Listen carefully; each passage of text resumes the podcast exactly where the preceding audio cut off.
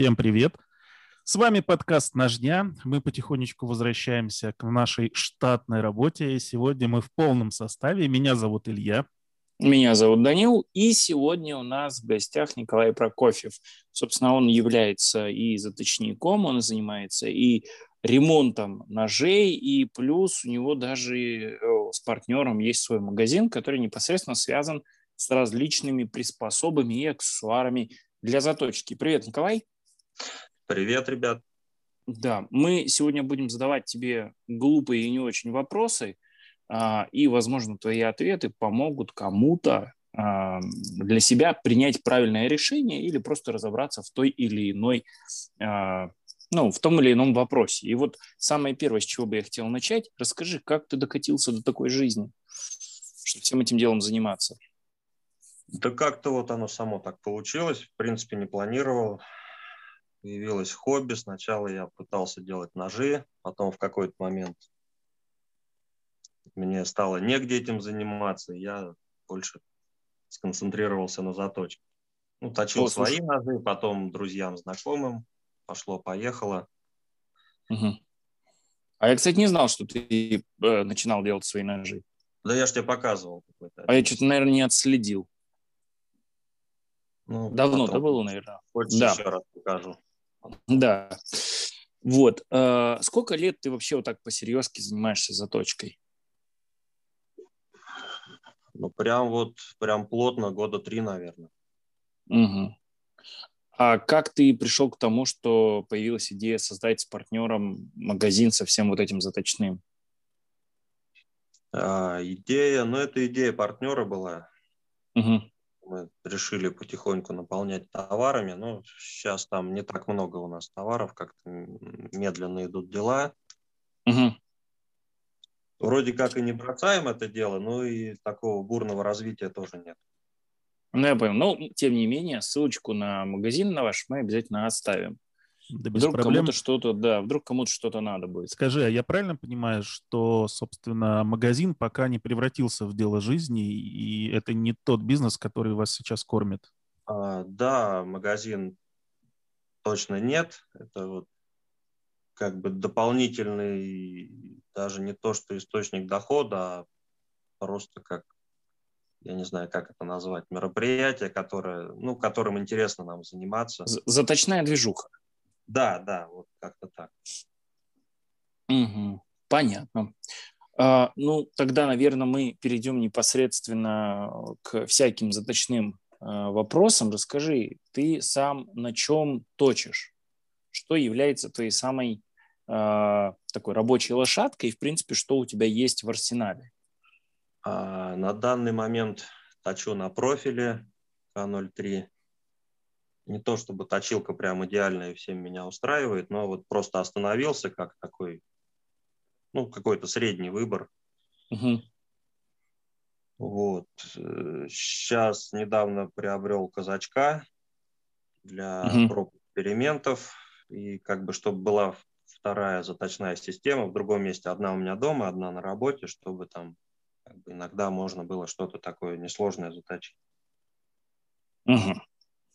А, но и, и все, да, в принципе, у тебя две заточных системы и все. А, ну вот э, Блиц должен появиться, но с ним там проблемы. Был там какой-то у него косяк, я его возвращал производителю. Угу. Сейчас он где-то в пути должен ко мне вернуться. И, ну, Блиц бы больше, же больше не модный, теперь кадет в моде. Ну, не знаю, я еще толком на нем не успел поработать. Мне кажется, она интересна, как такая вот портативная переносная система. О, парни, я вам немножко такой этот инсайт. Скоро ждет всех э, забавный ролик про как раз вот портативные выездные точилки. Вот это будет весело. Карманные, как ты недавно говорил в одном чате. Ну, нет, не про такие, а вот про вот такие всякие системы, которые такие складные, полускладные. Окей, типа интересно. А? Типа Лански ты имеешь в виду? Нет, типа вот типа блицов, там, типа кадетов и прочего-прочего. Вот это все, что позиционируется как выездные для всяких там охот, рыбалок, э, чтобы в дорогу мало занимало места и все в таком духе. Ну, в общем, потом расскажу. Алмазный вот. двухсторонний камень – это выездная точилка или нет? Ну, как бы об, обсудим этот момент. Okay. Вот. Да, Коль, э, вопрос. Вот я думаю, что у тех, кто начинает точить, наверное, э, такой самый большой вопрос. А как заточить нож до строгания волосов? В чем секрет? Секрет, наверное, в первую очередь в самом волосе секрет. Нужен что, слабка? Потому Жир что уже нам объяснял, что с груди это нужен. Вот, это дело не очень получается, не всегда получается. И я смотрю там у Жирова ролики, он чуть ли не алмазом 100 на 80, у него все строгает. У меня, чтобы застрогало, это надо, чтобы был какой-то хороший нож с хорошей стали, и я максимально с ним заморочился. То есть вот прям чисто-чисто mm-hmm. его заточил, тогда ну и опять же, меня не устраивает, как он строгает, это надо как-то вот подлавливать. И знаешь, бывает такая ситуация, кто-то из друзей рассказывал, что вот, говорит, один и тот же нож, я беру, строгаю, даю хозяину, он не может застрогать этим же ножом волос. Ну, это как они все умеют, это как не все умеют даже бумажку, даже не все умеют резать. Кстати, а, да, бумажку тоже вот, все по-разному. Стоит мне включить камеру, попытаться на видео, сразу что-то все, все идет наперекосяк, бумажка угу. не режется, волос не строгается. Ну, допустим, э, Лукинов, он вообще берет с брови. У него, прикиньте, короче, есть маленькая коробочка из-под леденцов. И он туда вырывает свои брови, туда складывает, и когда ему надо, он берет оттуда волос с брови и его строгает. У Это всех, вот к вопросу, всех, откуда... У всех свои да. секреты, да. Ну, там, по-моему, кто, кто бритвы точит, у них вообще какой-то фетиш на эти волосы, они друг друга отправляют в коробочку. Ой, господи! Зачем, зачем ты это нам рассказал, да? Слушайте, а можно я немножко, немножко, можно я по этому поводу расскажу смешной анекдот, не очень приличный, но расскажу, хорошо? Ну, рассказывай. Это э, корабль дальнего плавания, э, значит, они уже там сколько-то в море, уже на обратном пути в порт, э, ну, домашний порт, идут, и, значит, э, стоит молодой матрос, и капитан корабля выходит на палубу, чтобы закурить трубку свою. И у него, знаешь, уже это табака не осталось, что-то шарит в, этом, в кисете. Вот. А, и этот э, матрос увидел, такой, подумал, что его шанс подходит такой, товарищ капитан, вот угощайтесь, вот типа батя сам садит такой, само, самосад такой ядреный, угощайтесь, товарищ капитан.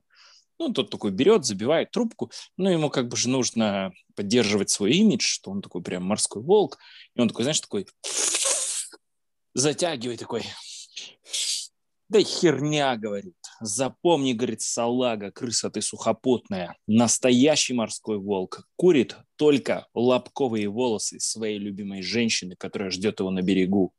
Этот такой стоит в шоке. Ну, капитан развернулся, улыбнулся и пошел знаешь, как в армии эти э, офицеры тоже любят над солдатами, перед солдатами повыделываться. То же самое.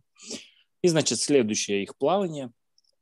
Э, они только отошли, там буквально еще порт видно на горизонте. И, собственно, этот опять стоит матрос молодой, и капитан выходит, он уже про свою эту шутку чудесную забыл, и такой стоит, а это такой, товарищ капитан, угощайтесь, самое лучшее, как вы говорили. Кто-то шутку свою забыл, берет, смотрит, что-то странная хрень какая-то. Ну ладно, забивает, поджигает такой. Ох, близко к жопе берешь. Так что как-то так примерно, да. Да, так что вот, примерно тут так же друг другу волосы отправляют. Это, конечно, вообще огонь.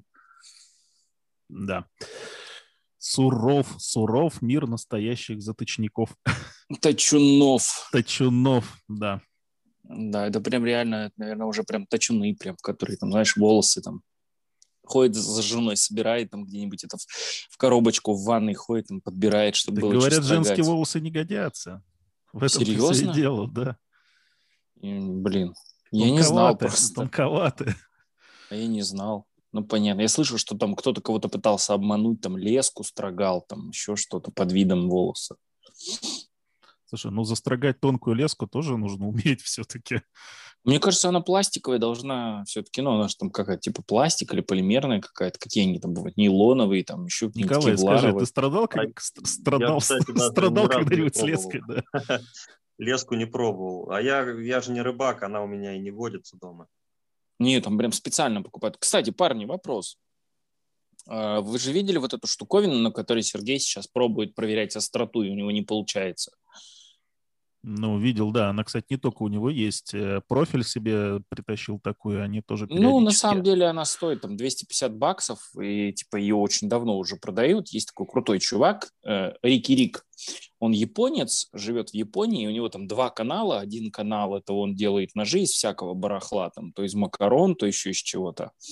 А второй канал, он занимается заточкой в основном кухонников, и вот он про абразивы, про камни полноразмерные рассказывает, и про кухонные ножи. Очень клевый у него контент, и вот у него такая штука уже, я не знаю сколько, и он на ней типа остроту проверяет. Вот. Э, Что, в принципе, по поводу самой идеи думаете? Ну, не знаю, надо попробовать. Мне кажется, там тоже можно читерить. Ну да, там потому что по условию, по условию ты должен поставить на пятку нож и просто опустить его. В смысле, там есть такой, ну, упорчик, ты туда прям ставишь пятку ножа, и ты должен именно, опираясь туда, чтобы не было излишнего давления, ты просто опускаешь нож вперед, как гильотину, типа, э, и должен вот эту нитку прорезать без движения, без какого, что ни в коем случае не на весу.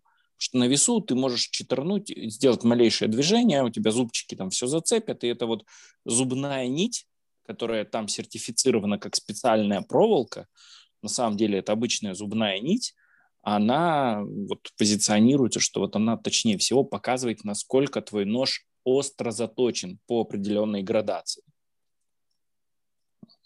Короче, идеи у вас по этому поводу нету, да? Слушай, Интересно ну... было бы поиграться, но что-то я не уверен, что она такая прям вот беспристрастная. Мне кажется, там от того, нет, как все зависит, конечно, нет, все зависит от техники. Просто там для да. этого и упор есть, чтобы ты не читерил. Что там именно прям в инструкции четко написано, надо поставить и опустить. А наши все пытаются это делать на весу, чтобы как бы, ну, подорвать, подрезать, и типа как будто нож у них заточен острее. Вот. Ну, здесь вопрос стандартизации, описания методов испытаний там и так далее. Ну, как с измерением твердости на самом деле. Есть же четкие рекомендации, и они оговорены в специализированных документах, как правильно измерять твердость. Здесь надо то же самое, смотреть за этим. Но вообще идея э, попытаться сделать какую-то шкалу остроты, и измерять таким образом а, крутость ножа, она же не нова, собственно, на клинке, по-моему, испокон веков делали, и не только там. Сейчас эм, мы можем кучу разных э, каналов вспомнить, YouTube, который пытается заниматься тем же самым на самодельных каких-то устройствах. Тот же Серега Жиров там пытался что-то там мастерячить, в итоге купил себе эту штуку или не купил. Ну, не, не суть важно. И, и пытается делать на ней. Ты про адову машину этого шатуна, что ли? Резательницу канатов? Ну, там, да, но он, по-моему, не единственный, кто пытался что-то изобрести. Тот же самый Лукинов, по-моему, что-то такое делал. Не, Лукинов, он просто режет на весах. А вообще самую Ну, это и есть такую, примитивный вариант этой системы же. Типа самую первую такую штуковину, которая давала бы ну, максимально там, чтобы убрать все вот эти вот, э, как это, составляющие реза, это же этот из э, Словакии Павел, Павел Сандор придумал. Он там такую штуку из пластиковых труб, всего остального, там, с грузиками, и вот он этот канат режет, который продвигает и продает камень резутец. Не знаю такого, честно тебе скажу. О, странно. Я думал, ты это увлекаешься заточкой. надо, надо обогатить, обогатить багаж знаний. Да. А ты знаешь, да, его, Коль? Нет, нет, не знаю. Ну, а про резутец слышал же, нет? Да, да, да, камень этот, ну, не пробовал, слышал, что есть такой. Волшебный ну, это прям. Да нет, это типа тоже яшма. Это как и роговик, это тоже сорт яшмы просто, который там в определенном Кирпич месте. подобранный в ударе. Нет, не кирпич, а камень был. Камень, у, Мазда, да. у, Маз, у Маздая, у Маздая в огороде да. собранный. Да, это называется песчаник. Песчаник, а не да. это. Да, а этот за руговиком он реально там ездит на добычу на определенный, короче, пляж. Там лежат эти валуны, вот он их там пилит, притирает, как бы, ну, такое, как бы, тоже занятие, знаешь, не очень. Догадываюсь, догадываюсь, да. Да. Коль, как, какую самую дичь тебе приходилось точить за всю твою э, карьеру точуна, вот самую дичь? Что-то сейчас не могу вспомнить.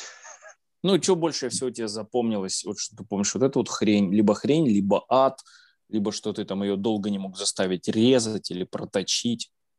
Ну, самая-самая дичь была, когда тут одни знакомые через, через других знакомых договорились, заказали у кузнеца ножи, и что-то они там в процессе производства поругались между собой. И кузнец что-то сделал, такие, блин, отковал, ну, практически без спусков там сведение было где-то где полтора миллиметра, где-то, может, даже больше было. Угу. И что-то они меня попросили, вроде как неудобно отказать, да давай заточу. А начал точить, и там сталь вроде была 95Х18, вроде ничего сложного. Начал угу. точить, она не точится ничем. Ну, с учетом того, что сведение толстенное, подводы широкие. И вот с ними я больше всего промучился. И я понимаю, что ножи резать все равно не будут, и нафиг они никому не нужны. А как бы заднюю включать тоже неудобно. Вот я с ними промучился, заточил, угу. отдал. Слушай, ну кузнец затейник, и, похоже. Короче, после этих ножей я начал искать себе тормик. Расскажи, вот, я никогда не работал на Тормике. Расскажи, пожалуйста, что вот, что ты можешь рассказать про Тормик? Насколько он нам всем нужен, насколько он а, вообще оправдан а, для точунов? Ну вот он у меня не такая прям основная рабочая лошадка. Вот я его купил себе для подстраховки, для таких случаев, когда как-то надо выйти из положения, заточить угу. любой ценой ну, как бы такое оплаченное спокойствие. То есть я знаю, что он стоит и что с любой задачей он так или иначе справится. Угу. Вот. Вообще, Но ста- принципе, станок не, дешевый. Ну да, он сам по себе не дешевый. Если на него покупать оснастку, мне кажется, еще две цены самого тормика выйдет. Угу. Всякие вот эти прижимы. Там, может, они не все нужны, но они как идут наборами. И, угу. Ну, тоже дорого достаточно стоит. И камешки сами не дешевые на него. Вот. Причем сам тормик можно заменить аналогом, а оснастку лучше покупать от тормика все равно. Если вот мы берем... Там, а как называется аналог? А, есть Jet, Elmas, по-моему, еще какой-то там Чепах. Их, по-моему, несколько есть разных. У тебя, у тебя нож, у тебя нож из какой стали? У меня Элмах. А у тебя, а у меня есть чепаха. Про джет, я, про джет я ну, тоже кажется, слышал, остальные не знаю. Суть одна, и оснастка, по-моему, от Тормика ко всем подходит. То есть это, ну, грубо говоря, реплики. Угу. Коль, тогда к тебе следующий вопрос. Вот с высоты своего опыта ты же, наверное, много всяких заточных систем пробовал. Вот скажи мне, а вот реально, какую бы заточную систему ты бы рекомендовал начинающему точуну, либо человеку, который только начинает увлекаться а, заточкой. Угу. Ты понимаешь, да, уровень ответственности? Вот сложный всегда вопрос, потому что разные бюджеты у всех, кому-то надо... Я сам, когда начинал, я делал сам, пытался сам сделать копию китайского клона Апекса. Вот, и вообще прям отчаянно. Пока я его собирал, я не верил, что эта штука будет работать. И, ну, естественно, мне не хотелось вкладываться в это дело. Вот, вот я исходя из этого. самые дешевые камни на Алиэкспресс, вот и именно для меня было принципиально, что самый дешевый набор найти. Потому что угу. я думал, я заточу один нож, тогда я пойму, либо я это все, все это поедет в мусорку, либо действительно в этом есть смысл. Отличный ну, подход. После первого ножа я понял, что надо уже искать нормальный набор и начал смотреть в сторону нормальных точилок. Можешь назвать нормальные точилки? Ну, если брать вот типа Казак Про, профиль, что у нас еще есть? Ефим, Нарва. Ну, подожди, наверное, Ефим, наверное, Ефим и Нарва, Ефим и Нарва ты не можешь купить в магазине? Ну, Семен это же кастомы. Семен смог. Нет, ну это же все, в смысле, кастомы, это надо как бы, ну, умудриться, попасть. Мы вот про такой вот э, кто-то вот послушал сейчас тебя, купил себе самую дерьмоточилку на Алике, купил самые дерьмокамни и такой понял, все, я хочу как Коля, я хочу точить. Вот что надо ему первое купить? Вот там по бюджету, так вот, чтобы тоже много не вложиться. Ну, ты сказал, у тебя казачок есть. Как тебе казачок? Можешь ты его рекомендовать? А, там небольшой люфтец есть, а так в целом нормально точится все. Мне чем нравится казачок, у него там рамка и зажимы от казака. То есть от про версии ничем не отличается. Поворотник, в принципе, он какой-то там упрощенный, но в плане работы, мне кажется, он даже такой более надежный, чем вот у меня когда чем? был Казак Про, там он немножко люфтил, этот вроде как пожестче стоит. Mm. Может быть, зависит от, от экземпляра к экземпляру, может быть, какие-то изменения. Mm-hmm. Вот, но там люфт в шарнирном узле. Я еще вот на следующую неделю себе поставил план разобрать, посмотреть, что там можно сделать. Mm-hmm. Когда вот, ну, работаешь абразивом, он прям такое ощущение, что аж щелкает. Слушайте, угу. казачок это что-то типа Edge Pro, только с э, поворотным механизмом? То есть э, каз, Казак Pro похож на профиль, правильно? А этот больше Нет, похож на... Казак стан... Pro не похож. Казак Pro не похож на профиль. Казак Pro, у него в чем отличительная особенность? У него нет вот этой жесткой станины, и он регулируется по наклону. Получается, типа там прошка от всех остальных отличается тем, что у нее есть вот эта стойка. Все остальные, они просто к столу с трубциной притягиваются, у нее нет основания, она просто вот, э, грубо говоря, площадкой, на которой закреплен э, поворотный механизм, она прям ею кладется на стол и притягивается с трубциной. А прошка, она имеет ножку, которая позволяет наклонять вперед и назад. По-моему, вот только казачок с трубциной притягивается. Есть казак просто, не про. Он, по-моему, не... тоже с этой вот подошвой и, и наклонной. Так подошва, подошва-то она же тоже притягивается именно с трубциной. Просто она позволяет регулировать. Но есть регулировка, да, вот этот вот. Угу. То есть поворотный Хорошо. механизм можно Если говорить о казачке, то э, там ценовой диапазон какой на него? Что-то в районе 12-13 там еще доставка вот эта вот с Украины или с Польши. Ну, мне кажется, в районе 13 где-то она будет в итоге. То есть угу. свежеиспеченный кадет попадает э, по цене в эту же нишу? Ну, да. Чуть, чуть дороже он, по-моему. Ну, в принципе, да. Но только, только казачок его уже делают сколько-то лет, а кадет – это новый продукт.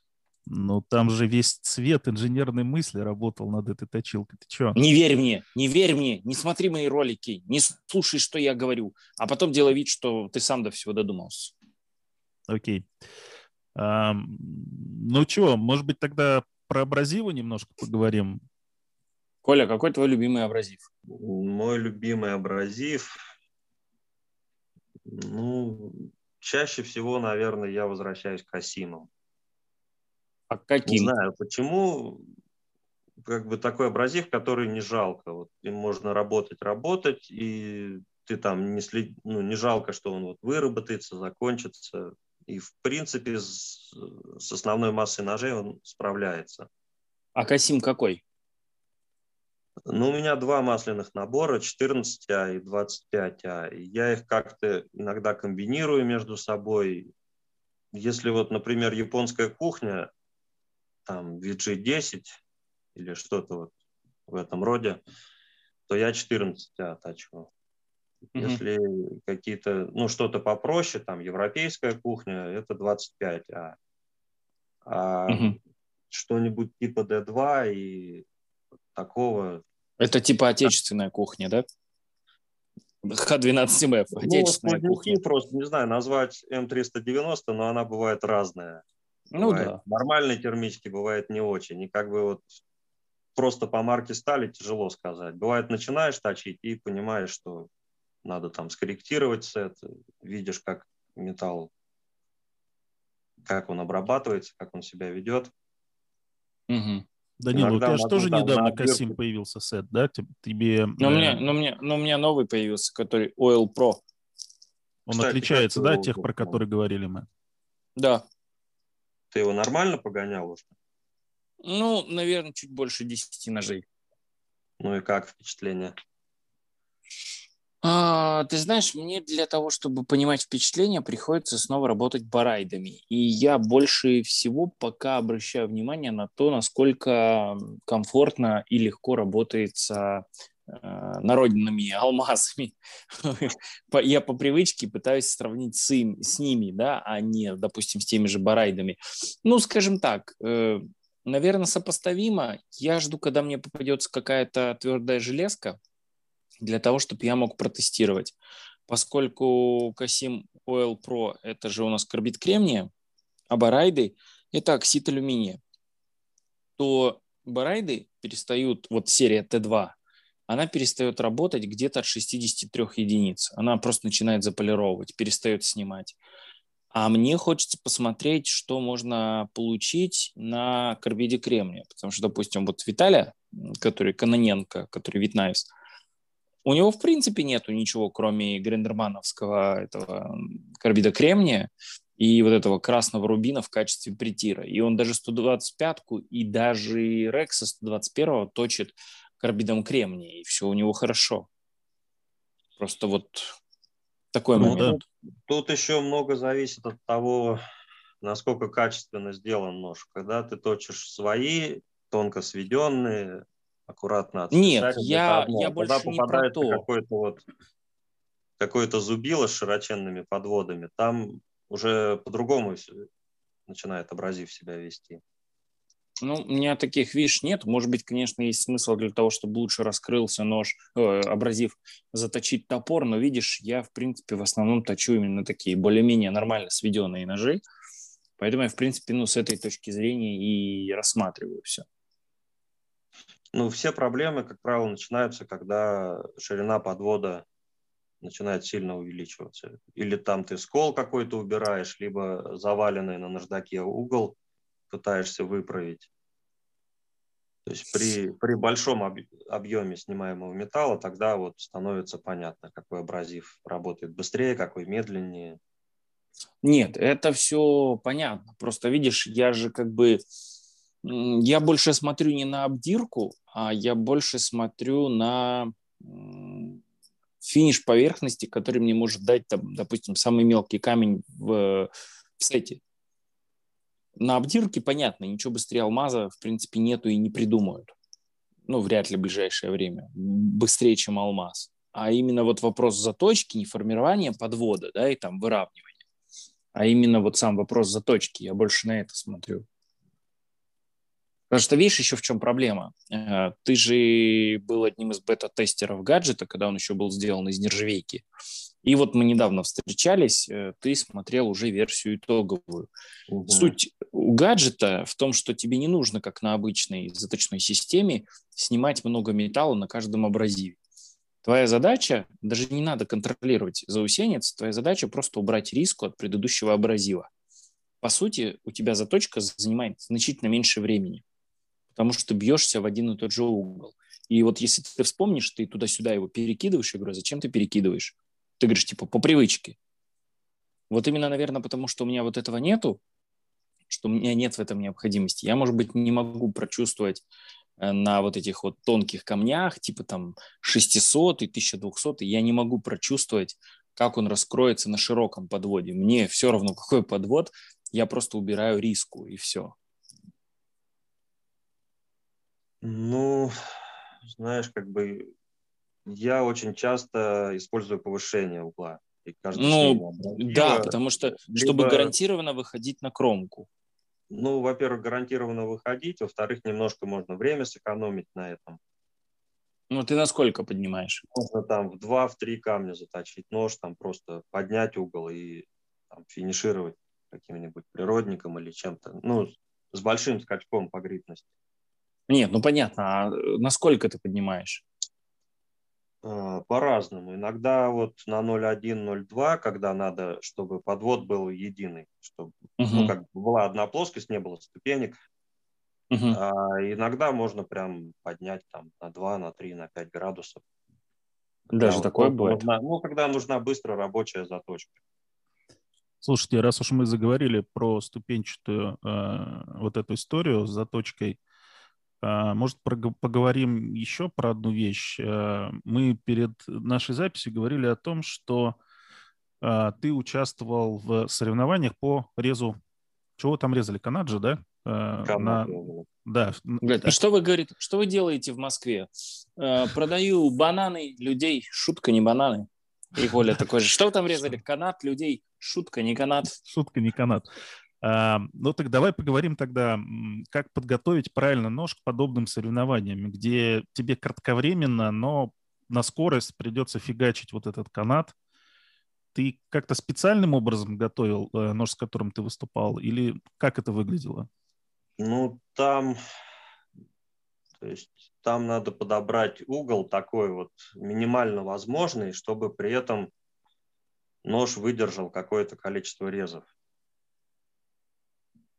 Но не максимальная, да? У тебя же нет задачи прорезать ну, канат полторы тысячи раз. Там меняет условия Да-да. проведения. Вот первый раз, когда я участвовал, там было, а, как эта система, типа плей-офф, что ли, называется. То есть, когда ну, там... Выбывание? Да, да, да. Вот. И, то есть, угу. если там есть 16 участников, там сначала 8 отсеиваются, потом 4, и там несколько, получается, раундов. И ты с одним и тем же ножом между раундами подтачивать нельзя. Тебе надо, чтобы он 100 резов гарантированно сделал. сделал. Чем меньше будет угол заточки, тем лучше будет проникновение ножа, тем проще он mm-hmm. будет резать канат. Но при этом он может быстро закончиться заточка. Mm-hmm. вот задача подобрать на ноже такой угол, чтобы с одной стороны нож хорошо резал, а с другой стороны, чтобы он выдержал вот эти условные 100 резов. Угу. Ну, как ты, ты можешь как-то рассказать? Угол на ноже будет меньше обычного. Если вот мы обычно там 36, 38, 42, там, наверное, ну, где-то 25, может быть. Давай так, а, с каким ножом ты участвовал и что на нем за сталь была? Ну, я пару раз участвовал. Первый раз я просто пришел как новичок, не знал там ничего, не правил. У меня ну, была эндура. Второй раз, когда понимал и уже начинал э, предметно готовиться наверняка. Второй раз у меня был Максейс Голиаф. Заточен он где-то был на 26, наверное, градусов. Может быть, какой-то микроподводик был еще. 26 общий? Да. Да, это серьезно. А, и, и в этом случае ты никакую ступенчатую заточку не использовал, да? Ты сказал, что а, просто сделал микроподвод? Использовал. То есть я начинал ну, сейчас точно не помню, ну, допустим, 11 на сторону я начинал, и потом потихоньку поднимал, потому что здесь, то есть этот угол не характерный для складных ножей, и ширина подвода получается тоже не характерная, она ну, не знаю, раза в три Кор- больше. Короче, этот нож просто весь... подвыбросить, да? В смысле, вот да, ты канат да. порезал и его выкинуть только. Весь подвод, весь подвод, вот этот широкий, который у нас получается, тонким абразивом проточить нереально, поэтому приходится поднимать по чуть-чуть угол. Чтобы кромку мы прорабатываем, а верх подвода, ну, бог с ним, пусть он там риска какая-то остается. Окей, а сам угол в итоге экспериментальным путем, да, находился? То есть э, сделал так, порезал, не, фигня, надо ну, да, по- по-другому. да, я пробовал, пробовал. А сколько Резал. ножей ты при этом закончил? Ну, у меня вот один китаец есть дешевый, я на нем сначала издевался. Потом, вот этот гляв, в принципе, тоже недорогой. Слушай, а если ты с китайца перенес на Голиаф, то все-таки а, марка стали не так сильно влияет на эту историю, получается? Влияет. Там, ну, какие-то стали прям вот замыливаются быстро, какие-то нет. А что на Максейсе, на этом, на Голиафе стоит? Я не Там К-110 заявлено. Заявлено? Окей, хорошо. Оговорочка классная, так. Ну, вроде такая, так она неплохо себя показала. Угу. Ну, Очень понятно. Интересный, интересный опыт, да. Да, и вопрос еще, Коль. А, вот что самое экзотичное из абразивов тебе приходилось использовать? Экзотичное? Да, ну вдруг там, не знаю, стабилизированное говно мамонта, еще что-то. Там я просто сейчас смотрю, кто на чем столб. точит. Фонарный я, столб. Я смотрю, я кто на чем стараюсь, точит, это капец. Стараюсь не вести на не вестись на эти все штуки новомодные. Там Гетинакс какой-то пошел, и все начали его скупать. У кого-то просто в гараже валялся с советского времени Гетинакс, и все решили, что это самый ну, лучший там, притир. Там какой-то нажидел, по-моему, который решил, что он заточник, выложил видео на YouTube, и с этого началось. Как знаешь, у нас бывает. А, я понял, я понял. Это тот же самый, э, тот же самый нажидел, который недавно решил, что он ножевой блогер, и решил обратиться к одному известному магазину, чтобы ему бесплатно прислали конкретно нож, который ему понравился. Что он сказал, я сделаю такой обзор, у меня 55 тысяч подписчиков, так что вот это ну, примерно такое же. Видишь, этот кейс с Бинаксом он мог бы привести. А, ну да, кстати, он бы мог бы его продать и купить себе ножик, да. Да, вот. Э, ну, понятно. Ты, короче, стараешься ничем таким экзотичным не работать, да? Ну да, наверное, самое экзотичное – это деревянные притиры и стекло с бумажным скотчем и алмазной пастой. Не знаю, как да, по мне... Я стараюсь не лезть. Мне, в принципе, больше пока всего, что касаемо притиров, а, понравилось, это когда мои были первые самые притиры. Это куски ламината полового, просто попиленные под формат апексовских бланков, и все. И у них же обратная сторона идеально гладкая, еще и глянцевая. И вот это было прям самым лучшим. А она, она сторона деревянная или там покрытие? Не, там как, ну, оно там, там типа, знаешь, как, э, ну, я не знаю, что покрытие, не покрытие, я не это, очень в ламинатах. Это же ламинат, ну, типа... Э, не паркетная доска, да, то есть там нет дерева, ничего, это все искусственное внутри, специальная плита. Из, ДСП, э, ДВП какой-нибудь. Ну, по сути дела, это ДВП или ДСП, только специальным образом спрессован. Да, с одной стороны ламинированная. Да. А с другой стороны она заламинирована. Да, с одной стороны да. она вот, типа с внутренней причем вот именно внутренняя сторона у нее идеально гладкая, да. идеально ровная. А снаружи, и соответственно, вот картиночка фактура дерева. И фактура. Да. Иногда есть, иногда нет фактуры. Ну, от, от крутости ламината зависит. То есть это да. искусственная хреновина такая, на пластик Да, похожая. вот я, я, я брал ее, резал ее просто под формат апексовских бланков, и вот, вот этой вот гладкой стороной я раньше эти кухонные керамические ножи на этой штуке точил, как бы мажешь на нее пасту, и все, и в нее ты не зарежешься, ничего не будет с ней.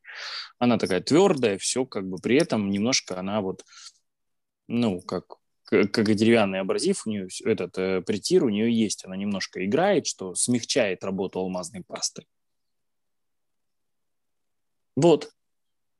Никто, да, не пробовал? Нет, а Нет, кто-то не еще на этом на искусственном камне, да, вот эти столешницы из искусственного камня, их пилят. Не, ну это, наверное, круто, потому что он же дорогой.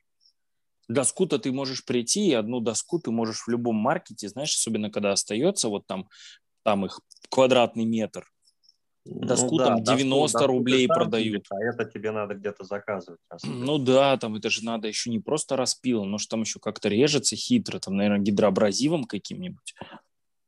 Я забыл, как это, кориан, да, называется? Да, он, по-моему, да, достаточно да. легко обрабатывается э, стандартными инструментами, насколько я знаю. Из них даже умудряется ну, типа ручки, ручки для ножей делать. Да, да, он на пластик по, по свойствам похож тоже. Ну вот как бы, что там это все, ну не знаю, видишь, пластик в него, значит, можно зарезаться легко, как бы вот. А здесь прям все ровненько, аккуратненько, там порезал, как тебе надо, там лобзиком, и все, и вперед. Лайфхак. Отличный, отличный вот. лайфхак. Да. Коля, вот скажи, ты больше все-таки точун или ты больше все-таки ножи любишь? Сложно сказать. Наверное, все-таки точун больше. А ножи тебе какие нравятся? А, ножи... Ну, да, да, давай так, складные или фиксированные? Ну, я как городской житель больше склоняюсь к складным. Потому что, mm. А ты ну, считаешь себя применения... коллекционером? Коллекционером ножей ну, считаешь сложно. себя? Если вот там прям досконально разбираться, что такое коллекция, коллекционирование, что такое собирательство, я, наверное, ближе к собирательству, потому что все подряд, то, что как бы без какой-то системы. Что нравится? Коллекционирование, я так понимаю, что это собирает, там все Спайдерка, Милитари, все как там все версии, которые там. А вот, кстати, мне вот это вот, вот знаешь, всегда... А мне вот Или это всегда было непонятно. Не, мне вот это, знаешь, всегда было непонятно. Как бы, ну,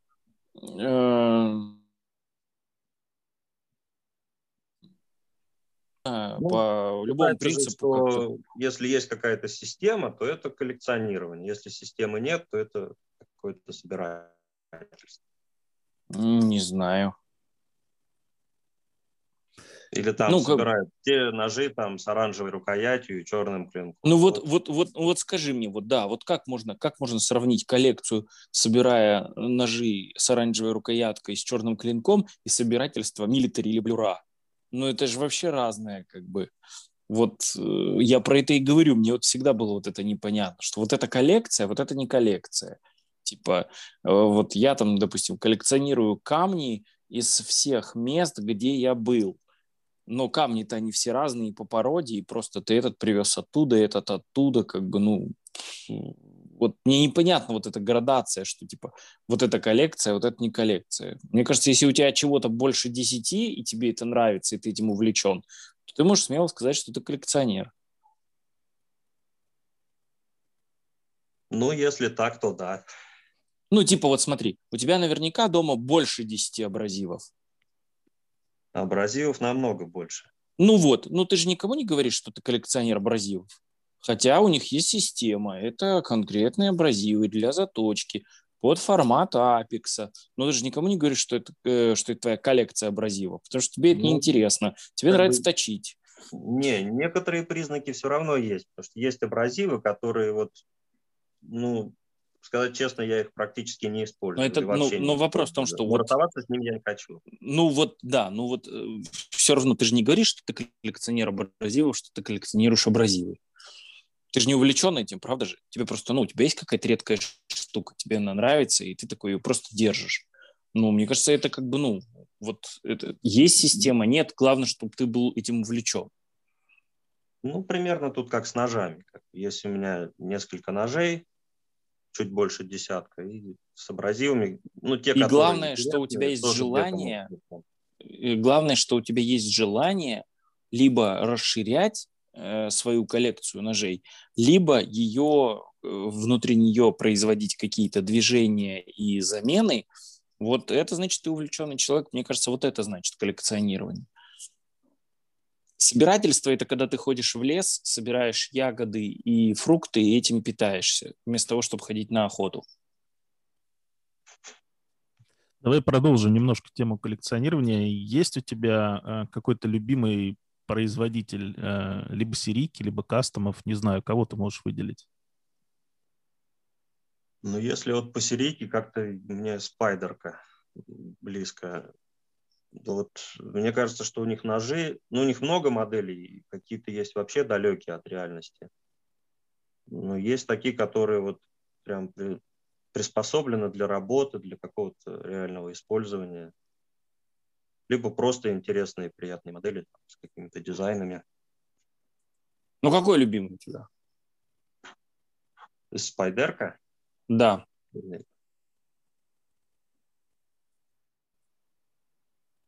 Блин. Все. Ну, короче, вот смотри, типа, если бы вот у тебя кто-то спрашивает, говорит, Коля, я хочу купить себе спайдерку, вот что бы ты сказал? Ну, тогда эндура. А почему эндура? Ну, так, мы не уточняли цель, да, для чего хочешь купить. Ну, Но просто вот такой, человек кажется, говорит, я хочу вот купить... Вот нож, где минимум понтов и максимум вот какой-то полезной нагрузки. Угу. То есть он, Понятно. Он, он конструктивный по, по материалам простой, по цене он недорогой, но при этом он полностью функциональный. И, ну, мне угу. кажется, по рабочим качествам тяжело найти какой-то вот аналог. При этом угу. он компактный, он легкий, и полностью mm. в духе спаев, что характерно, да? Выдержан. Да, да. Прикиньте, индуру уже делают, индуру уже делают больше 30 лет. Это много Она, говорит, конечно, да. за эти 30 лет? Вот внешний вид примерно такой и был, да, изначально? Ну, немножко менялся. Конечно, больше, дольше всего производится нож спайдерка без каких-либо вообще таких вот, ну, прям реально заметных а, изменений, это спайдерка Полис. Это была самая, блин, первая их модель практически, которая производилась и производится по сей день практически без изменений. Там типа, ну, там, клипсу четырехпозиционную добавили, там, еще что-нибудь, но там, по сути, все то же самое как бы и остается. Вот. Но Индура это тоже вот у нее четыре поколения было за все вот за, сто, за столько лет. И в принципе, ну, она видоизменялась, но в основном даже, наверное, больше по рукоятке, чем по клинку. Ну, мне кажется, это такой хороший показатель. Что ну да. А вот вопрос. Актуальным. Да, и по сей день. А вот вопрос, Коль, а вот в какой бы железке ты бы рекомендовал? Но мне ZDP нравится. Угу. Я не знаю, не сталкивался с той старой, которая вот халилась на хорошую твердость. На 65, которая? Да, да, да. Вот там, угу. наверное, вообще супер. Но, видишь, те были всегда сведены толсто, и они были со спусками от середины, что такую эндуру очень круто переспускать, допустим, либо в линзу, либо просто тонко переспускать и затачивать. Тогда это прям бомба. Угу. Вот. Тогда принципе, это прям... В принципе, та, которая сейчас тоже ничего, она за счет того, что не такая твердая, ее проще поправить в полевых условиях. И, угу. в принципе, она тоже довольно живучая. Ну и она, главное, что она меньше ржавеет, чем та старая, потому что э, в ZDP у нас хоть и 20% хрома, но мы прекрасно все знаем, чем более твердо ты ее калишь, э, соответственно, чем дольше ты ее выдерживаешь на высоких температурах, тем, соответственно, э, у нее падают коррозийные свойства, выгорает так называемый свободный хром. Ну и типа ZDP э, каленая на 68, будет ржаветь э, сильно, а вот та, что сейчас 62-63, она не сильно ржавеет. Я свою индуру замачивал в морской воде из Тихого океана там почти на сутки и получил только питинг. Суровый тест. А у меня же вот это есть видео большое про индуру, когда я их еще собирал там со всеми всеми этими э, разборками, проверками, со вскрытием консервы, чтобы проверить, что она может, что не может, насколько она ржавучая и все остальное. Вот я в рамках вот этого видео там все это и делал, прям, ну вот прям показывал, замачивал, все проверял каждый час. Потом я ее даже думаю, наверное, в воде я запарюсь ждать, когда она вся у меня там сгниет. Я ее достал и положил, чтобы она у меня как бы с воздухом у нее был контакт потом в салфетку заворачивал, водичкой поливал, ну, чтобы как бы э, самая же жопа начинается, когда испарение, или особенно, когда, знаешь, подогревать начинаешь. Вот, и тоже, в принципе, получил только питинг. Вот, так что она вполне себе такая, потому что там только хром и углерод. Больше там ничего такого нет. Там никаких вольфрамов, ванадиев, ни черта нету. Там очень мелкое зерно, ее можно очень-очень тонко выточить. А как она держит кромку, вот. А, если выточена? Отлично. Не становится, ну, типа, да, как прям углеродки. настолько хрупкой, что Нет, прям, смотри, не, не, нет, смотри, типа фишка же в чем?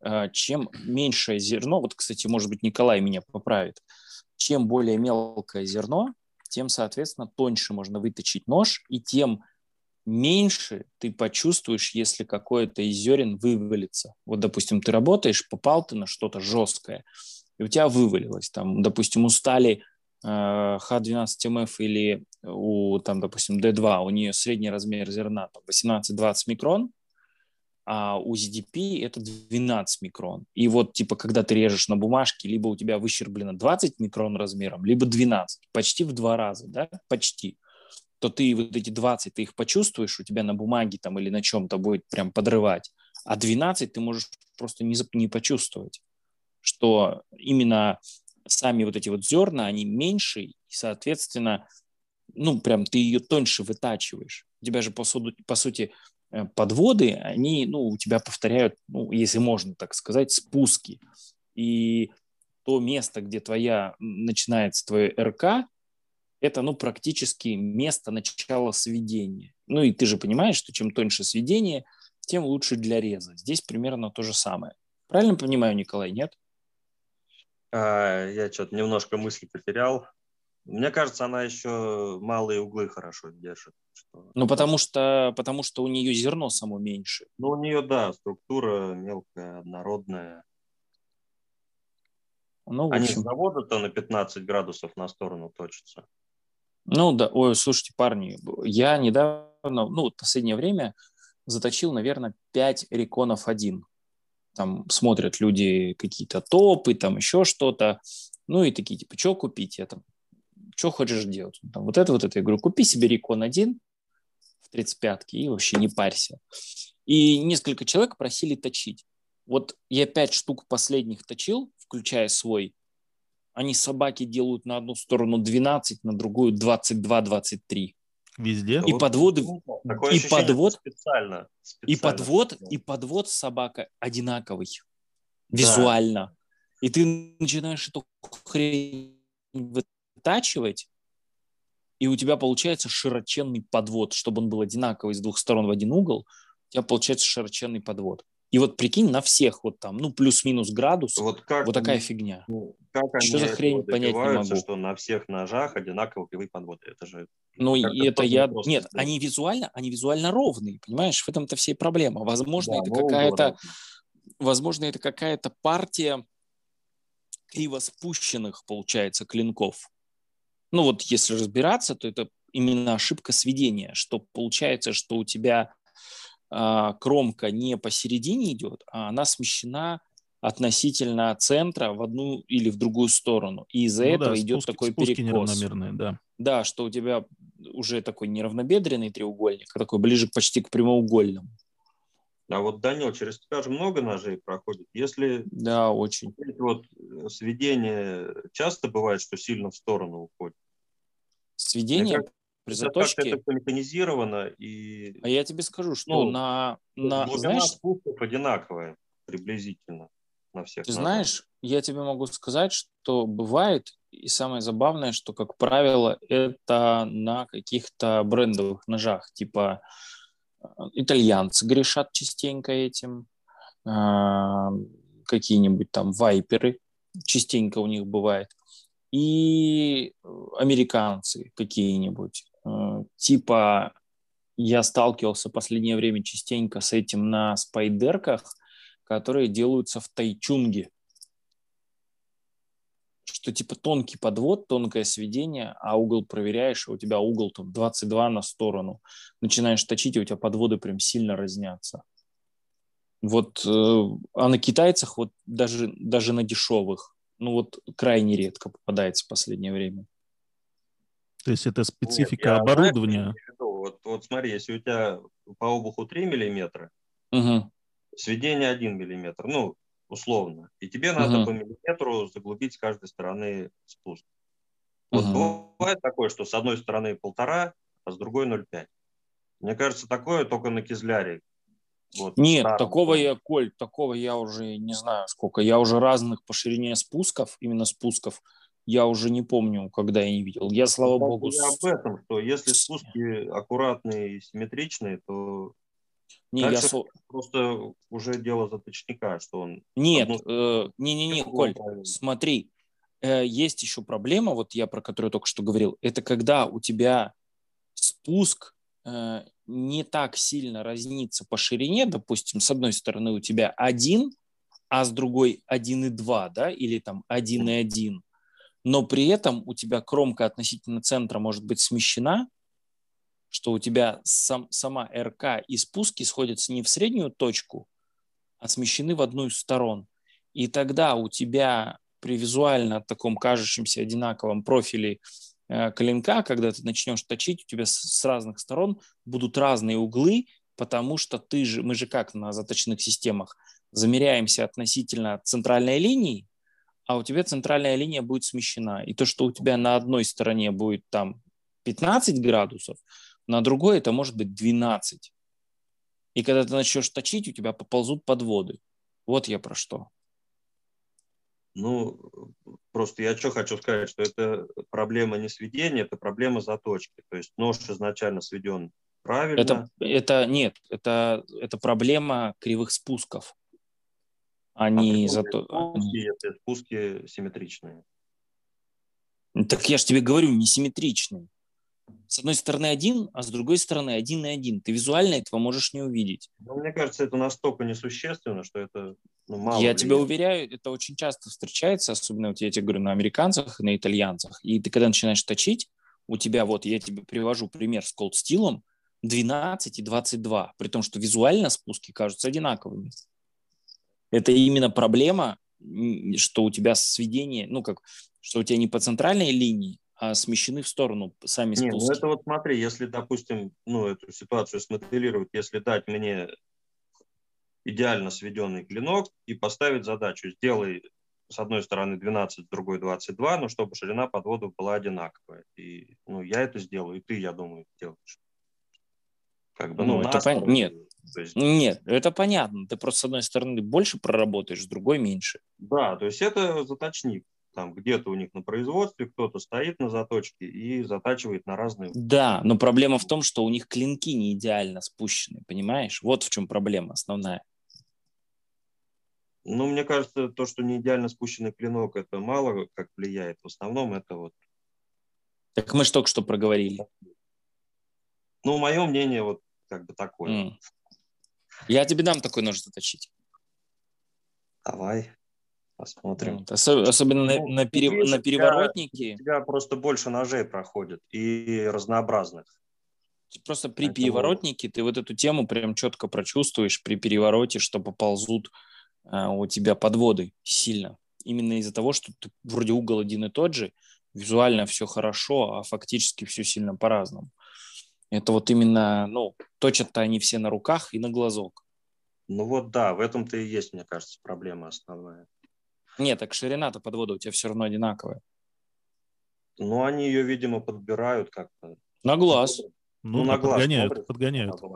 Да. да, так что, да, поэтому... Ну, уже, допустим, рука поставлена изначально криво, у него там правая рука поставлена на 12 градусов, а левая на 22. И он всю жизнь так точит. А он смотрит и ширину подводов подгоняет, чтобы они более-менее mm. были. Ну вот, это как раз Мне к этому кажется, вопросу. Как-то так это происходит. Ну, надо просто попробовать. Так, ну что, да. пойдем дальше. Э, что еще интересного мы можем обсудить? Скажите. А, мы можем обсудить с Николаем. Э, Коль, на твой взгляд, какая на данный момент самая перспективная заточная система? Перспективная? Что значит перспективная? А вот и вложи свой собственный смысл в это. Вот я спрошу, Коля, какая самая перспективная система? За я какой системой знаю, будущее? Это какой-то потенциал под модернизацию. В чем сила, брат? Ну, типа сила, да, да, типа да, типа да. Заточная система, у которой ты знаешь, что все у нее хорошо с э, устройством, что она регулярно проходит какие-то обновления, что новые обновления стыкуются со старыми платформами, что хороший сервис, что ты можешь на нее всегда все найти, что она унифицирована под там основную часть абразива, все остальное. Вот. Ну, мне кажется, в полной мере этим критериям ни одна не будет соответствовать. Ну, из того, что есть на рынке хотя бы. Не, ну под эти критерии мы ничего не подберем. Можно, что сказать, хорошая, плохая, что ли? Или... Нет, ну они же, нет уже, ну согласись, на рынке нет плохих систем. Плохие системы на рынке не выживают, они вываливаются с рынка. Остаются все нормальные, неплохие, хорошие, но нету идеальных. И нету прям ну, откровенно плохих, они не существуют. Они примерно одинаковые, но у одной одно плохо, а у другой другое. И, соответственно, вот хорошо тоже. На твой взгляд, в какой меньше всего плохо и больше всего хорошо? Ну, я не на всех работал. Нет, из того, что из того, на чем ты работал. Ты же еще и на ну, кастомах вот работал, на целой куче. Из того, на чем я работал, вот поворотный механизм мне больше всего у Андреаса понравился. Это заточная система называется. Как? Потому что Андреас не все знают. Ну, на тот момент она называлась Expedition. Возможно, он сейчас переработает, это по-другому назовет. Угу. Это Made in Germany, да? Да, это наш друг из Германии, который, он как бы не является таким вот промышленным производителем, он, хм. как сказать, это любитель, он в свободное время... Custom maker. Да, конструирует, собирает небольшими, угу. в небольших количествах. Угу. Вот из тех поворотников, которые через меня прошли, мне его понравился больше всего. А в точилке главное поворотник? Ну, наверное, нет, но не знаю, ну такая важная, важная, важный узел. В mm-hmm. принципе, нет. Если, если будет один поворотник, как бы это еще не точилка. Если mm-hmm. вот у меня сейчас казачок, меня поворотник устраивает, но люфт в шарнирном узле. Очень хорошо. Ну Есть да, смысл... да, да, у тебя из-за этого тоже будут погрешности. Или зажимы, которые там прогибаются, или рамка, которая гуляет тоже. Зажимы тоже. Из, хле... из хлебного как мякиша, да. А, слушай, а есть смысл смотреть на системы, в которых нет поворотного механизма? Вообще, вот на, на твой взгляд, исходя из твоего опыта. Вот я как-то ушел и забыл их как страшный сон, потому что когда-то у меня было вот это вот самодельное подобие Апекса, и когда ты правый, получается там как, ты же руку меняешь, правой рукой держишь абразив, левой рукой придерживаешь клинок. Вроде все О, это жесть. Это Когда ты переворачиваешь жесть. на другую сторону, и левой рукой надо держать. Это, это жесть. Это проблема. Ну, я, наловчился, я наловчился руки не менять, но э, я не думаю, что это самая большая проблема этих систем.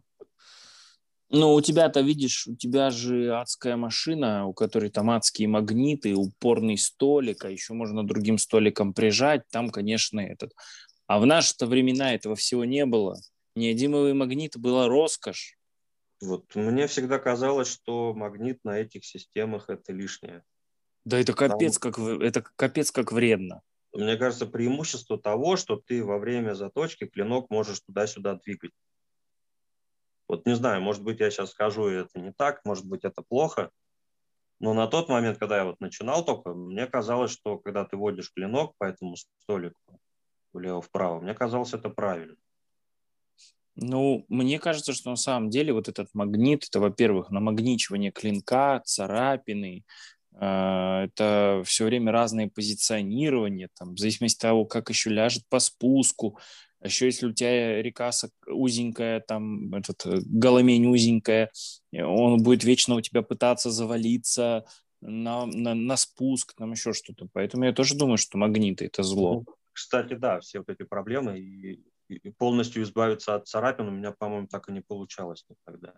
Не, мне еще больше всего беспокоит, что от того, что когда стоит мощный неодимовый магнит, и ты когда э, на этом на всем работаешь какое-то время, то потом появляются проблемы с точкой, потому что нож намагничивается, и у тебя заусенец вместо того, чтобы э, там отвалиться, сойти на нет и все остальное, он у тебя просто туда-сюда гнется, просто в зависимости от того, с какой у тебя стороны магнит. Особенно если какая-нибудь железка такая, знаешь, не очень. Вот, поэтому для меня это прям всегда проблема. А если ну, ты потом еще неприятно намагниченный нож, да, к нему Ну да, опять же, или ты потом... потом вот это металлическое. Сто процентов. Или ты когда еще, ну, это другая немножко проблема, а, но тоже связанная с намагничиванием клинков, что элементарно, когда у тебя намагниченный клин, пытаешься сделать stone wash, а у тебя идет он полосами сбивается, где-то какая-то стружка была, еще что-то, и она в моменты вот этих самых э, очагов концентрации вот этого намагничивания, она у тебя туда стружка это прилипает, ты когда стоунвошишь, у тебя не просто унвошивается в этом месте, и у тебя клинок такой, знаешь, как полосками какими-то идет. А размагнитить, блин, это все в домашних условиях, ну, тоже такая себе задачка.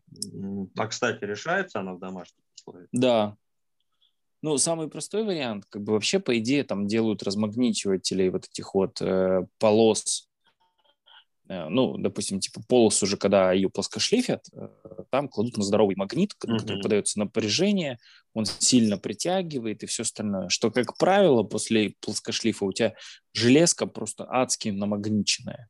Особенно если долго лежали, много сошлифовывали.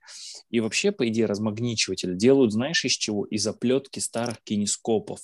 Высоковольтный ага. провод, там, короче, либо что-то гнут из проволоки, подают какое-то там бешеное напряжение, тебе надо там в эту дугу пронести э, железку туда-обратно, короче, это еще для здоровья все не очень полезно. Потом ну, писька стоять не будет. промышленное. Там Нет, такой, это не промышленное, нужно, это нужно я тебе говорю про то, как делают дома, в смысле вот э, ты железку заказал, зал там у Антона Татя какого-нибудь на Ганзе и заказываешь плоскошлиф. Она тебе приходит в Владивосток, у тебя железка липнет. Ты нож делаешь сам один, не на производстве, а из полос каленых. Да и вот эту хрень, чтобы ее после плоскошлифа, ее э, просто она не намагничивалась, потому что ты ее даже не можешь нормально на гриндере обработать, она к этому, к танку прилипает, к трактору к этому. Ее вот надо делать полосы. А если мы говорим про маленькие клиночки, то самая простая вещь, это ты, короче, берешь э, мощный магнит неодимовый, где-то на расстоянии двух сантиметров или там полутора сантиметров, ну, чтобы у тебя клинок не прилип, ты его там фиксируешь, там, либо прикручиваешь его, к центру подносишь магнит, и на расстоянии вот полутора миллиметров начинаешь делать круговые э, движения над клинком. Mm-hmm. Знаешь, как это шаман и постепенно увеличивая амплитуду. Тебе нужно достичь амплитуду, которая бы там хотя бы в два раза увеличивала бы, э, чтобы, короче, диаметр был раза в два длиннее, чем у тебя сам клинок. И проделываешь процедуру с одной стороны и с другой, и он размагничивается. Там как-то в промышленных в этих размагничивателях, там принцип, сейчас могу ошибиться, но, по-моему, там вот помещаешь деталь это, в магнитное поле, и потом надо либо магнитное поле плавно уменьшить до нуля, либо эту деталь плавно оттуда вытащить. Ну вот, типа оно, да. Как бы, то есть у тебя какой-то потенциал, и потом он плавно должен уменьшаться. В таком случае... Ну вот, да, здесь, здесь примерно то же самое, что ты вот, вот подставил, начинаешь э, увеличивать амплитуду, и вот как бы потенциал-то твой уменьшается. Магнитное поле э, меньше начинает влиять. Так что, короче, решается. Ну, такая себе процедура, не очень. Таким образом, что у нас получается? У нас получается, что э, станки или заточенные системы, которые не обладают поворотным механизмом, это некая первая начальная ступень, э, которую, может быть, ты захочешь перешагивать через нее, может, захочешь на нее встать, но, по сути а дела, бы не стоит на ней задерживаться, и если хочешь реально чего-то достичь, то стоит идти дальше. А я бы даже не рекомендовал к ней вообще прикасаться. Это уже все-таки прошлый век. Это ну, типа да, как... Кажется, это, это типа, это вот, типа как ты тебя... Вот вообще ты не уверен, да, что вот пойдет, не пойдет, и вот хочешь только-только попробовать, а потом сразу от нее избавиться. Только в таком Не, случае. ну это, это типа как если тебя типа сейчас спросят, слушай, я вот хочу, типа, ребенку телефон купить, а ты ему такой, ну, типа, купи ему бушную старую 3310 с черно-белым экраном. Не самый плохой ну, типа, вариант, надо сказать. Очень плохой вариант для ребенка. Очень плохой. Знаешь почему? Есть такая штука, как социальная адаптация. И твоего ребенка с таким телефоном просто зачморят. Это ты, взрослый, понимаешь, что это реально крутая вещь, которую можно неделю не заряжать, и в этом главный ее профит типа. А вот для детей, которые там играют, смотрят видео и все остальное, ну, это типа как, я не знаю, как там ребенка босиком в школу привести, вот типа такого. Ну, это как, как если ты с крысой на, на найфовку пойдешь, да? А нет, кстати, с крысой а на найфовку, так, по-моему, да. почти, Всегда почти так делают, 70% да? ходят. Это вообще, по-моему, нормальный день. Главное, у тебя царап был. Это в качестве пропускного билета. Кастомизированный. Да, без царапа не пустят. У меня есть Панамарик, мне можно. А, ну да, или так. Кстати, Илья, у тебя же есть этот тяпка от, э, как он, от Герасимова, да? Да, Урман Аш он называется. Аш Она... Урман? Да, Аш Урман. Он недавно ко мне приехал, такая шаур... шаурма. Они даже сами так шутку называют, потому что они пакуют их э, в тубы такие из плотного полипропилена, а снаружи она завернута в такую бумажку, действительно похожа на шаурму, правда. И как тебе, кстати, Дамаск от них? Это вы получили вот на группу на passaround? Да. На ножевой gangbang? Или да, ты купил? Да, да.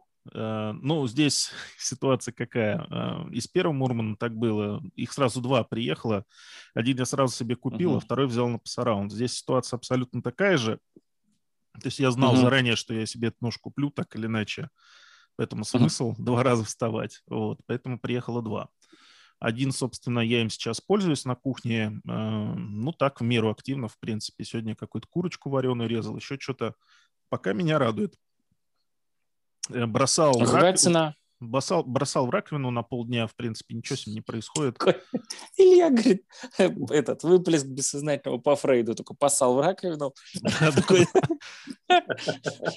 Слушай, э, цена, надо мне посмотреть, но это не больше 5К, насколько я помню. То есть что-то вроде того, но если первый Урман стоил сначала 3, потом сейчас 3 500, что ли, 3 700, ближе к 4, то это чуть-чуть подороже. И, надо сказать, он лишен э, нескольких недостатков, которые были на первом ноже. Ну, например, рукоять посажена очень плотно. И у меня mm-hmm. не получилось никак сжать ее так, чтобы там хоть какая-то еще... Я видел, да. Я в магазине в одном уже видел, мне тоже это понравилось. Я даже знаю, в каком. А, Возможно. Окей. А, ну, в общем, нож неплох. Точить я его, кстати, не точил еще. А, ну, я, кстати, и первый Урман еще не точил. Надо, может быть, развлечься и заняться этим делом. Любопытно же, как э, Нерждамаск точится. А я думал, ты, я думал, ты, в принципе, уже в доме все переточил. Нет, ну, когда я этим занимался, он лежал в другой комнате закрытой, и туда было не добраться. Поэтому у меня остался а. пул ножей, которые еще не переточены. Но я вот подбираюсь потихонечку, по несколько забираю оттуда и аккуратненько перефигачиваю. Ты же можешь на самом деле, в конце концов, когда у тебя закончатся ножи заточки, ты же всегда можешь э, начать делать заточки из ложек. Если чего хочешь, можно делать. Ну, типа, да, там же модно сейчас всякие Ты же предлагал зоны. тут э, окаменелые капролиты, да, вот это вот все использовать. Ну, почему нет Угу. Окаменелые капролиты. Как ты завуалировал слово «говно». Ну, капролит это он и есть, да. Слушай, я на самом деле я возьму этот термин на вооружение. Э, это археологический термин. Ну, я просто не археолог, я просто буду говорить о том, что э, на клинке Ваш заявлено... нож, господа, капролит. Нет, нет, нет, не так, нет. Типа, типа э, здесь, в общем, собственно, на клинке заявлено э, 440C, но фактически здесь стоит капролит э, с твердостью столько-то единиц. Будет звучать очень круто. Будет круто, да, согласен. Это прям mm-hmm. находка. Mm-hmm. Да. Коль, а, а, что ты про Дамаск ты, а, Я хотел спросить, на чем Илья точно? Ну, я-то как раз точил э, достаточно долго на жуке. Вот, с недавних пор у меня есть гаджет. Представляешь, да, скачок?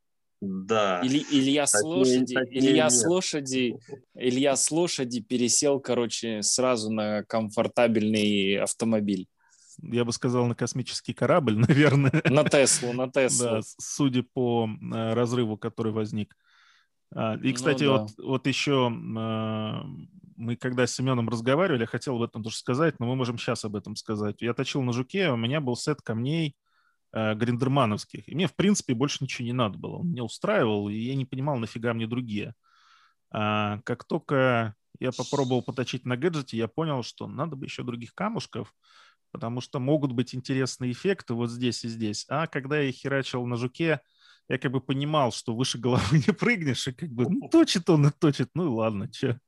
Хм. А, сейчас, сейчас, модно, сейчас модно говорить эти старые выражения, типа этот, э, как ты там сказал, э, выше головы не прыгнешь?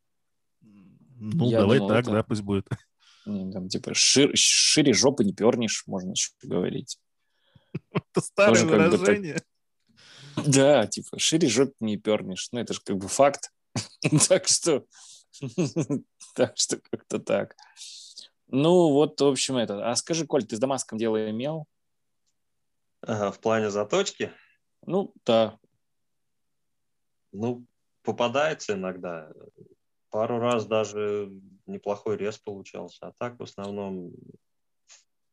А как вообще относишься? Ну, отношусь как к украшению. Mm. То есть, ну, какой-то... Ты, короче, тоже из прогрессивных, да? Какой-то, да, пользы и практической оправданности у него нет. А вред есть? Вред, ну, то есть трудоемкая фигня, которая не дает никаких преимуществ. Если он сделан красиво, если красиво оформлен нож, и там этот Дамаск уместен, то да, почему бы нет, на полочку поставить. Ну вот, Кстати, э... большая проблема, если по поводу коррозионной стойкости. Если там какой-то питинг на моностали, его можно там какой-нибудь пастой чуть-чуть потер, и все, клиночек блестит. С Дамаском что, получается, его перетравливать надо. Его надо перетирать и перетравливать. То есть, ну, опять, да, э, какая-то лишняя ненужная работа. Если, ну, имеется в виду, что на рабочем ноже, я хочу, чтобы у меня на рабочем ноже был Дамаск. Это вот еще дополнительный комплекс проблем в обслуживании. Ну, есть же нержавеющие Дамаски сейчас. Собственно, их Нет, делают. И... Не, не бывает, не бывает Не только в Дамасков. России. Не бывает нержавеющих Дамасков. Ты же знаешь, на чем построен принцип Дамаска? Ну, Дамаск это композитный материал по сути своей. То есть это... Ну, а ты знаешь, за счет чего проявляется рисунок? За счет того, что одна железка травится, а вторая нет. Значит, одна коррозиностойкая, ну, да. а вторая менее коррозиностойкая. Вот на той, которая менее коррозиностойкая, вот в этих самых кавернах, которые ты протравил, и будут очаги питинга и коррозии. И чем глубже ты его еще и протравишь, тем больше вероятность, что у тебя она там будет оставаться. Соответственно, у тебя будет более неровная поверхность, в ней будет оставаться влага, части продуктов, еще чего-то. И такой Дамаск, хоть и он типа и называется типа нержавеющий, это, это типа, знаешь, как снеж... это типа как от 12% э, содержания хрома считается сталь нержавеющей. Вот. Но мы с тобой прекрасно знаем, что даже с 20% хрома сталь ржавеет. Вот это примерно то же самое. Поэтому нержавеющих Дамасков не бывает, к сожалению. Они все ржавеют, просто какие-то больше, какие-то меньше. Но травят их все-таки в достаточно агрессивной среде. Это э, не та среда, которая есть у тебя в быту часто, по крайней мере. Ну, тут же вопрос не про травки, вопрос появления ну, я, я к тому, что, или я к тому, что они не абсолютно коррозиностойкие, да, абсолютно коррозиностойких стали, можно сказать, что и не бывает. Почему бывает? Навалом. Газотистые, у которых вообще нет хрома, о, этого углерода, у которых нечем ржаветь. Вот, кстати, к примеру, есть замечательная сталь э, LC200N которая, вот, э, допустим, сейчас стоит на новых салтах. Да, на новых салтах, на спаях, да. Но, да, там, там по сути заказано. дела, это исключение из того, что Почему? есть у нас сейчас. Смотри, давай посмотрим. У нас есть Vanax, у нас есть э, Нитрови, у нас есть N360, у нас есть XT15, э, XT15N, у нас есть H1, у нас что еще есть? Э, Коля, подсказывай, какие у нас еще стали есть? H1, кстати, плану. тоже на спае ставили, да? Но ты говорил, что у них как-то... Она прям, она прям вообще, она прям вообще была мягенькая, прям мягенькая-мягенькая. Но, типа, что-то могла. А вот, почему, поэтому... кстати, она такой мягкая была? Это недостаток самой стали или это просто спаи не смогли до ума довести ее? Вот ты знаешь, у меня опыт работы с э, типа со всякими там азотистыми сталями не такой большой, я вот не знаю, в чем проблема. Но вот я тебе могу сказать, что LC200N, она при своей полной вот этой, ну, при своей очень сильной э, сопротивляемости коррозии, она вполне выдает результат на уровне тридцатки. Ну вот я сейчас смотрел, мне было интересно как раз эта линейка от спаев, а, которая коррозиностойкая, да, она там Salt, э, Salt называется. Но в последней генерации они почти все зеленые, до этого они были какие-то желтые. желтые. Ну вот желтые ярко... были с H1. Да, а, так они до сих пор продолжают. У них в зеленой линейке есть э, некоторые ножи, которые в H1 этой вышли. Ну вот да, это, видимо, еще и старый. А вот это новая LC200N, прям прикольная железка. Причем мне что понравилось, что вот эти новые салты, там мало того, что нет лайнеров, так там еще вся фурнитура, замок, все, все, все, все закатано в DLC, чтобы там просто нечему было ржаветь. Вот вообще. Ну вот я жду, когда на ламне они появятся, и я надеюсь там прикупить, потому что я чувствую, что в других местах это крайне о, проблематично. О, мне так жалко Илью разочаровывать. Не появятся они на ламне или что? А, а ты не знаешь, что ламне уже два года не продает спайдерку в России? А то есть они просто не продадут ее мне? Да, они тебе напишут просто, что данный товар не может быть доставлен в вашу страну. Благодаря усилиям одного человека и ряда магазинов. Э, Я как-то по простоте назад. душевной думал, что их заставили тупо ценник поднять а, для России. Нет, конкретно, конкретно компания Спайдерка запретила продавать в Россию по любым ценам. Если, допустим, там другие бренды, на которые, на которые тоже давили местные представители, они просто сказали поднять цену, да, и вот там, кто не знает, на ламне есть такой прикол, что в зависимости от того, в какую страну вы заказываете, цена разнится, причем иногда достаточно сильно, потому что внутри страны, куда вы хотите заказать, есть своя рекомендованная розничная цена, и ламне ее вынуждена соблюдать. Соответственно, со спайдеркой им просто запретили продавать по любым ценам, хоть за миллион сто тысяч долларов. Вот. Ну, значит, придется искать другой вариант. Да, да. Возможно, да, заказать не в России эту историю, а может искать да. альтернативу ламне, не знаю. Что делать-то? Ну, ну, заказывать на eBay. На eBay. Ну, вариант, да. Надо поискать, может, они, кстати, уже там есть, потому что я так понимаю, что они были в продаже, э, но сейчас просто кончились. Не знаю, как бы я вот сейчас открыл, вообще без проблем, пожалуйста. 108 Окей. долларов, 108 долларов ну, они тоже очень многие продавцы в России не доставляют. Но я понял тебя, да. Эм, угу. Это похоже на план. Это похоже на план. За план сейчас пять лет дают. Э, смотря в каком, э, в какой вы юрисдикции, да. Ну да. Вот. Ну, в общем, в принципе, смотри, мы сегодня достаточно много всего обсудили. О, кстати, Коля, как относишься э, к дощечке с кожей и с пастой? А, ну вот пользуюсь редко. Вот чистую кожу я могу понять в плане того, ну как бы, не, любой инструмент, он имеет свою сферу применения. Если чистая доска без, с кожей без пасты, получается такая попытка удалить остаточный заусенец. А, это Илья не про нас с тобой. Вот. Ага. Если доска с пастой, это какой-то вариант такой правочный, походный. Вот. Ну, я им не пользуюсь, но допускаю, что этот метод эффективный, и кто-то, кто им овладел, вполне успешно может его применять. А как тебе доска без кожи с пастой?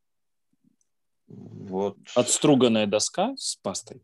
Ну, это в принципе, то же самое, что притиры деревянные, которые мы в точилках используем. Ну да, оно и есть. Угу. На руках, да? А в каких ситуациях это? Ну, в качестве доводочного. То есть ты заточил нож на точилке, его взял снял, бланк э, с деревяхой. Нет, и... ты, ты берешь просто это, берешь это для тех же самых целей, что и пасту с, с пасту с кожей из деревяшкой, просто паста с кожей из деревяшкой, она же линзует, и у нее скилла нужно значительно больше, чтобы не передавить, не перезавалить, не еще что-то. А здесь у тебя ровная твердая доска. Ну, не знаю, для себя я вот, например, не вижу, в какой ситуации мне это могло бы пригодиться. А ты используешь Но, вообще притиры? Притиры при заточке используешь? Ну, притиры в точилке. Да-да, в точилке, да. Неудобно, если я зажал нож в точилку, уже как бы полностью его там заточить. Нет, про заточку понятно. Мы про правку, вот что ты там где-то поработал, подсел, у тебя ты достал. Ну, там. правку я обычно использую либо мусат, либо в виде мусата у меня есть э, кусочек сунгари. То есть, угу. ну, техника работы такая же, как на Мусате. У меня там одна скругленная есть сторона. Угу. То есть, ну, просто он сам по себе более мелкий, дает ну, более тонкую кромку, более деликатный рез. А техника такая же, как на Мусате. Угу. И вот, ну, делать правку на коже, на дощечке я не пробовал, честно. Угу. И вот особого желания нет. Мне достаточно тех инструментов, которые у меня есть. Но если кто-то всю жизнь этим пользуется и получаются неплохие результаты, то как бы, почему бы не продолжать угу. так делать? Ну, понятно. Ну что ж, парни, мы достаточно много всего обсудили. Вот. А, по сложившейся традиции а, мы делимся тем, что мы сейчас носим на кармане. Обычно у нас начинает всегда Илья, который уже щелкает ножом. Да. У меня сегодня прям какая-то такая фееричная история, потому что у меня четыре ножа с собой сейчас прямо на кармане. Сегодня, сегодня Илья вместо Вассермана, он ходит по дому в труханах и жилетке. В разгрузке. В разгрузке, да. Это не считая мультитула. В трусах, в носках и в разгрузке, да. В разгрузке, да. Не-не-не, на волосы, на Картинку, груди, да, завешенные просто ножи, они же должны как-то вырываться, чтобы потом их э, зарезать. В бороде и... спрятаны. Часть в бороде, естественно, да, как иначе-то. Угу. Ну, давай начнем с рокота. А, это лимитка, которая была для Ламни. Откуда он у меня взялся, я думаю, ты знаешь. А, да. Это не секрет, да. И благодаря этому ножу у меня какая-то странная история началась, после которой ты мне написал, ну, поздравляю, ты теперь точно коллекционер. У меня теперь есть два ножа за номером 13. Это, собственно, первый, первый не этот, этот второй, это нож за номером 13. Так получилось, у него в паспорте написано номер 13. Как бы на самом ноже номеру, по-моему, по нет. Есть. есть. Может, и есть, да. Э, отличный, в общем, нож прекрасный, мне нравится. Его даже Данил переточил. Вот. Угу. Давай пойдем дальше. Да, что у тебя дальше? Дальше это ЦРКТ, который они делали для Рюгера с тем самым замочком волшебным, который позволяет разобрать нож угу. без применения отверточки. А, собственно, мне было очень интересно вот эта история. Я его взял как бюджетную альтернативу родным ножам, без приставки Рюгера. Вот. Э, нож на самом деле прикольный, он с вогнутыми спусками, достаточно узенький клинок такой, на иголочку чем-то похож, кончик очень острый, деликатный, прям тыкать им во всякую упаковку очень-очень приятно и вскрывает он ее на ура. Угу. Что у тебя еще есть? Так, ага. Экстрема рацио. BF2R? BF2R, да. Угу. Ну, я думаю, здесь особо что-то рассказывать смысла нет. Э, модель культовая, э, классный нож прям тоже очень мне нравится. Сталька на нем N690. При, приятная, да. Э, собственно, плавничок, который я думал, что будет доставлять кучу неудобств. Поначалу так и было, но, в принципе, я к нему привык. Но флиповать я им пока так и не научился, потому что при всех попытках я себе бью этим плавником в палец. Надо, видимо, э, какую-нибудь секретную ниндзюцу изучить. И... А нет, им же не надо флиповать. Там смысл такой, что ты вытягиваешь указательный Вытяг... палец так. и им просто, просто вот так проводишь по контуру рукояти, и все. Указательный. Вытягиваешь вперед. Вот ты его берешь в руку, Ладно, я... указательный палец вперед и просто проводишь вот так вот вдоль э, окружности рукояти, и все, у тебя нож сам раскладывается. Ну, в общем, это нож, да, действительно, который ты достаешь, открываешь, показываешь, uh-huh. и все плохиши, видимо, в, в этот момент начинают уже э, убегать куда-то, если ты их вдруг, не встретил. Uh-huh. Вот. И последний, ну, не могу я все-таки с ним расстаться, это CKF, э, серия МКАТ, Импат. Никуда он не девался, как был на кармане, так и есть. Не смог я его снять, вот, не позволяет uh-huh. мне что-то. Э, греет он мне душу, ну и прекрасно режет колбаску там и все, что попадается ему. Круто. Коль? А, у меня сейчас эндуро на кармане. Угу. Как-то так получается, что когда вот надоедает с чем-то вот новеньким ходить, на карман угу. возвращается эндура. Клевая. Какая? Обычная VG10? А, нет, с этой, ZDP. А, ну здорово. От, от обуха, да? Да, да, от обуха. Ну, она такая уже, не помню какого года, но современная. То есть там угу. я не знаю, есть там 60 единиц? Нет, там есть, есть. Сейчас, нет, 62-63 сейчас все современное. У них типа был, она. у них типа в 2013 был провал до 61-62, а все остальное 62-63. Mm-hmm. Вот. Ну, клево. А я буквально вчера забрал э, свой предзаказной EVO 2 от Custom Knife Factory. И вот я сейчас хожу именно с ним щелкаю. Титановый. Самый такой простой вариант, который, на мой взгляд, оказался самым круто выглядящим. Так что Блин, ну, пока прям, хожу прям с зависть. Красота в простоте, uh-huh. да. Да, поэтому мне очень, конечно, понравился, и у него со страйдером, конечно, общего вообще нету. Когда ты его в руку берешь, ты понимаешь, что общего со страйдером у него нету. Общего Особенно если ты страйдер до этого держал в руках, да. Да, это вообще просто страйдер, это просто жесть. Так что вот примерно как-то так. Ладно, будем прощаться. Да, как водится, на этой прекрасной ноте пожелаем всем прекрасной рабочей недели, отличного понедельника и пока-пока. Да, спасибо, что заглянул, Коль. Да, вам спасибо, что позвали. Все, всем спасибо, пока. Пока-пока.